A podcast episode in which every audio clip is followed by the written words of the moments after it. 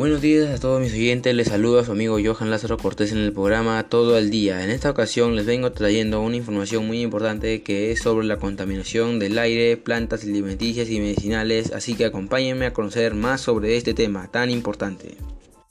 En los últimos tiempos la humanidad atentó grandes cambios, pero lamentablemente la contaminación ambiental también aumentó. A pesar de que hemos evolucionado grandemente, nosotros los humanos seguimos con prácticas que dañan día a día a nuestro planeta. Con la contaminación ambiental también corremos peligro, ya que provocamos la aceleración del calentamiento global y también nos exponemos a contraer enfermedades fácilmente.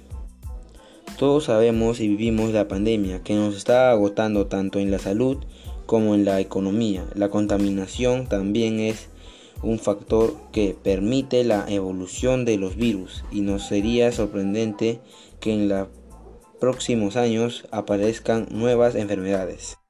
Ya les he comentado sobre las consecuencias, ahora reflexionemos y observemos las causas. Para el tema de las causas, comenzaremos hablando sobre las actividades a un nivel menor, me refiero a nuestros barrios, provincias y región y país.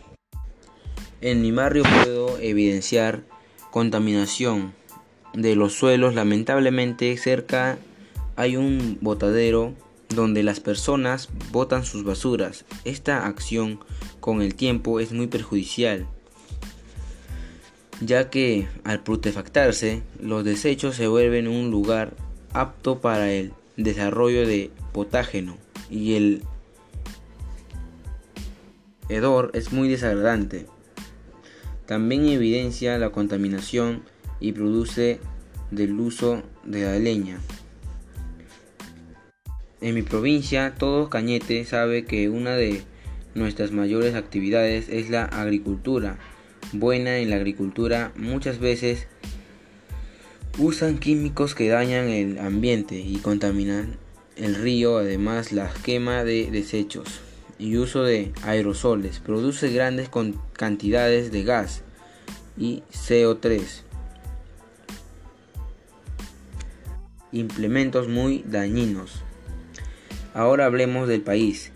Será, seré breve. El Perú se especializa en minería y actividades industriales. La minería contamina los ríos, suelos cercanos, donde los relieves mineros y las industrias generan grandes actividades de MI. Y ahora hablaré sobre algunas propuestas para combatir la contaminación. Podemos modernizarnos y adaptar las nuevas tecnológicas para buscar soluciones.